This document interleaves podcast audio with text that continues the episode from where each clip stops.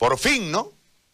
Montón de tiempo ha pasado desde que ustedes pedían todo esto y por fin ya se ha dado la, la salida para entrar a un plan de metropolización real con la construcción de un puente más, el otro que está construyendo la gobernación, más el que hizo tu papi, y en consecuencia hay una, hay una ya eh, apertura hacia la comercialización con mayor intensidad, entiendo, pero es una zona bellísima eh, y, va a despertar un interés mayor al que tenía antes de los puentes. Por favor, todo el contexto de la negociación y, del impacto dentro de, del desarrollo de la ciudad y de la economía, sin ninguna duda. Mario, te escuchamos.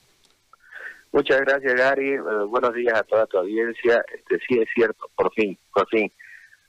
El tiempo nos dio la razón, Gary. Ya estuve alguna vez en tu programa, hemos conversado la verdad que parecía algo que era imposible de buscar una solución cuando la solución estaba a la vuelta de la esquina, era simplemente un tema de voluntad. Esa voluntad ya se ha despertado. Este, el instrumento para lograr que se pueda arrancar esto es el tema de la creación de la región metropolitana, al mismo tiempo el, estado de crisis sanitaria que estamos viviendo por el coronavirus, que está eh, se va a recaer finalmente en crisis eh, humanitaria y una crisis económica. Y la única forma de salir adelante es esforzándose, generando oportunidades, empleos y demás. Este, hemos tenido una reunión el día de ayer con la alcaldía eh, de Porongo, la alcaldía de Santa Cruz. Eh, la alcaldesa de Santa Cruz ahora está presidiendo la Comisión Metropolitana entonces, dentro del marco de integración metropolitana por la recientemente creada eh, el 9 en julio, se ha creado un acuerdo, un convenio interinstitucional entre los ocho municipios de la región metropolitana de Santa Cruz. Esto ha, dado el marco de referencia de poder empezar a tratar temas que vinculan a diferentes municipios. Y gracias a Dios este, somos beneficiarios en este caso de un principio de acuerdo para poder ir revisando el convenio para poder dar luz verde a la viabilidad de la construcción de este tan mencionado, tan esperado puente. Ahora, eh, en este marco, desde el flujo y la cantidad de proyectos todavía eh, en, la proyección, digo, eh, estos, estos puentes serán suficientes por cuánto tiempo y cuántos más, en un criterio particular, por, insisto, por, por el tema de la proyección y la cantidad de proyectos que hay ahí, este, tendrían que, tener en un futuro de los próximos 10, 15 años? Eh, es interesante tu, tu, pregunta. Con lo que actualmente se está construyendo, eh, va a darse cobertura a la demanda actual que se tiene. Viabilizar la construcción del puente de la Roca y Coronado amplía eh, ese, ese, ese rango.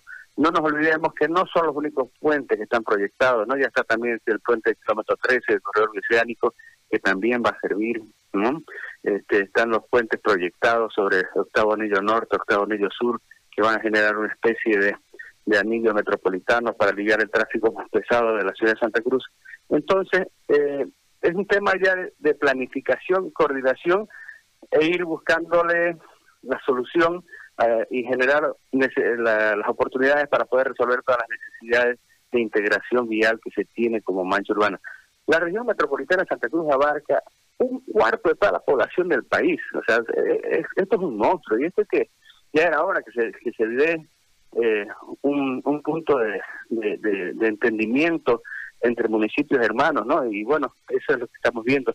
Además, tengo que rescatar eh, resaltar la participación del secretario de la Gobernación ayer en la reunión, este Rolly Aguilera, quien estuvo en representación de la Gobernación, porque se está trabajando en conjunto con la Gobernación. No nos olvidemos que el Metropolitano 1 lo está construyendo la Gobernación y, bueno, todos los que hemos pasado para lograr pasar la administración de la de las dos alcaldías después de que fuera construido el puente Mario Soyanini pasaron más de 17 años para que se pueda dar alguna atención y algún mantenimiento. O sea, en este momento tenemos los diferentes niveles de gobierno que están actuando en todo el desarrollo de la región y eso es algo que tenemos que aplaudir.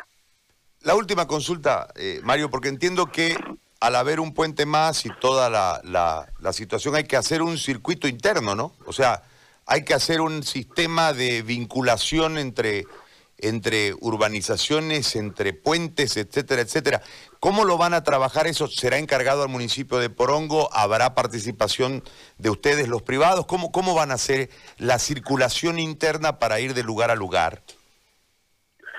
Hoy por hoy ya está dada, ¿no? Es el mismo camino que une eh, puente Mario Foyanini con Porongo, es, el, parte del acceso hacia el puente Uruguay pero es muy cierto, hay mucho por hacer, hay mucha planificación, hay muchos caminos por construir para poder cerrar el anillo metropolitano, hay mucho, hay mucho desafío de planificación y de desarrollo y construcción, ¿no? Es decir, ese es el desafío que tenemos.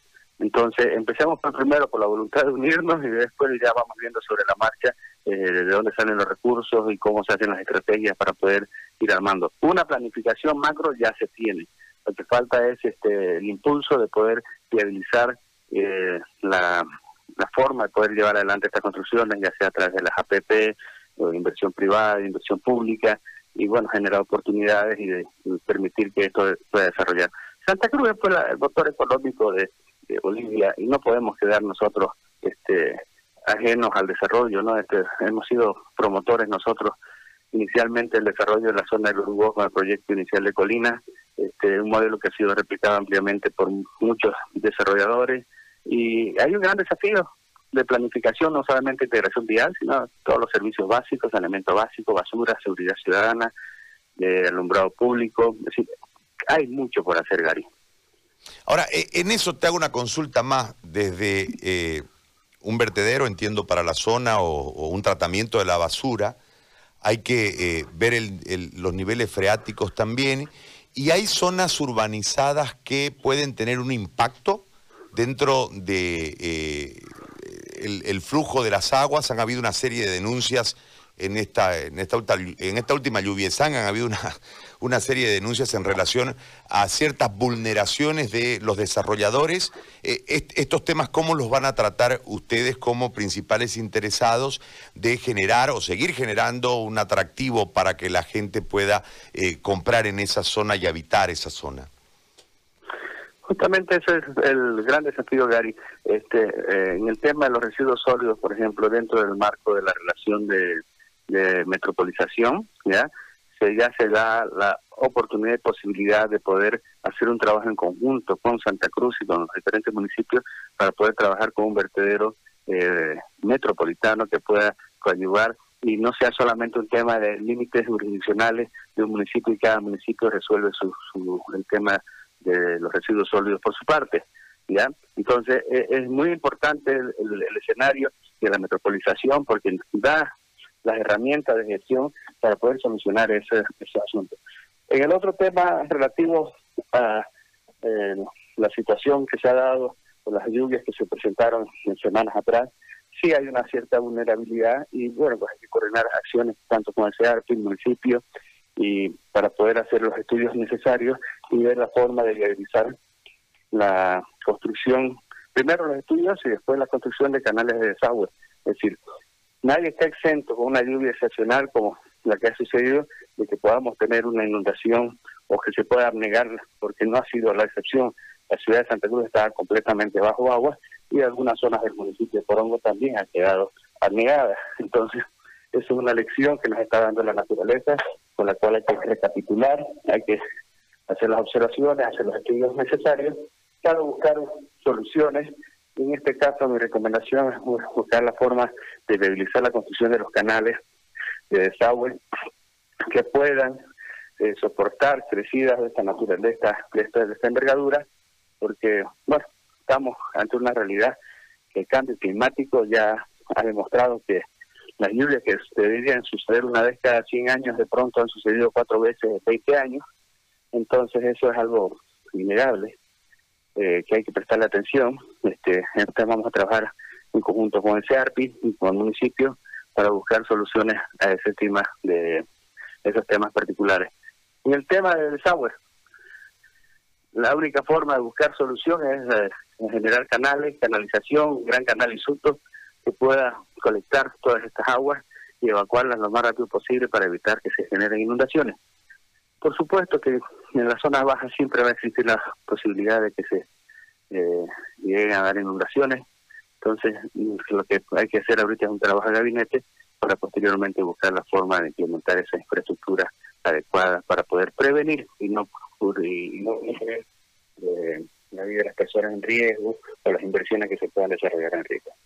Entiendo que esa zona arenosa, esas dunas que hay, eh, es una parte importante para la alimentación de los acuíferos. Eh, eso también está contemplado, entiendo que debe haber un plan macro entre todos ustedes, los desarrolladores, este, debidamente aceptado y aprobado por el municipio de Porongo. En, en, ese marco, que es una preocupación, sin ninguna duda, en relación a los acuíferos, eh, ¿cómo se ha trabajado? Bueno, actualmente tenemos pues, en vigencia la, la resolución 09 de febrero 2019 que emitió la gobernación, donde pone una pausa ambiental y delimita las zonas de acción y eh, en relación al tema de la protección del área uh, cercana al Parque Nacional Amboró y la Pampa de Cuyabo, que es la segunda parte, donde este va a existir este eh, normas específicas ambientales que hay que ir cumpliendo para ver la viabilidad de la aprobación de los proyectos, ¿no? Entonces, eh, ya existe una normativa y bueno, hay que ir haciendo pues las adecuaciones pertinentes y para poder eh, evitar que se pueda dar este elementos de contaminación. Son grandes desafíos que se están presentando. El municipio de Porongo es un municipio relativamente joven, llamémoslo joven, porque ha despertado el desarrollo después de la construcción del puente de Mario Foglianini. Son 20 años que está ese puente en operación este y hay muchos proyectos que se han desarrollado. No todos tienen la infraestructura necesaria adecuada, tampoco tienen la cantidad de habitantes que pueda sustentar esa infraestructura. Eh, somos varios los proyectos desarrolladores que estamos trabajando, buscando soluciones y pues están las instancias correspondientes de la alcaldía quienes verifican eh, los planes de desarrollo que tenemos y finalmente en última en último término está la instancia de la gobernación quien, quien emite la ficha impacto ambiental. Entonces, eh, lo que se busca en este momento es eh, tratar de generar un norte, un accionar común que no sea invasivo con el medio ambiente, cumplir las normas ambientales y prestarle solución a todas estas situaciones que se pueden ir generando eh, por la misma causa de desarrollo y consolidación de los proyectos urbanísticos, ¿no? Es decir, el hecho de poder aprobar una urbanización, que un municipio te apruebe una urbanización en una cierta zona, delimita la responsabilidad también del municipio en relación a la atención a los servicios básicos, eh, los temas que, que acarrea el, el, mismo hecho de tener asentamientos humanos. Entonces, este no es solamente culpa de, del, del que vive o del que construye, es decir, la responsabilidad es compartida desde el que se aprueba, el que construye, el que desarrolla, el que vive, y por último este, hay que formar que todo esto sea un sistema pues amigable y que, que brinde mejores condiciones de vida. En lo poco que nosotros hemos hecho dentro de nuestro proyecto en Colinas de eso ya está claramente establecido. Tenemos un proyecto muy amigable como medio ambiente, saneamiento básico al 100%, y las condiciones de vida acá son únicas. Entonces, ese modelo se puede ir replicando más allá, pero requiere, sobre todo, en primer punto, un nivel de compromiso del desarrollador y este un nivel de compromiso del, del gestor eh, o al administrador público en atender las necesidades básicas de, lo, de los proyectos ya aprobados. ¿no? Mario, yo te agradezco muchísimo por este contacto y por esta explicación muy amable. Gracias. Un gusto, Gary, a la orden. En cualquier momento hablamos nuevamente. Chao, gracias. Mario Foyanini, el presidente de la Asociación de Empresas Privadas por el Desarrollo de Porongo, ha conversado con nosotros en esta mañana sobre la aprobación del puente sobre la Roca y Coronado. ¿no?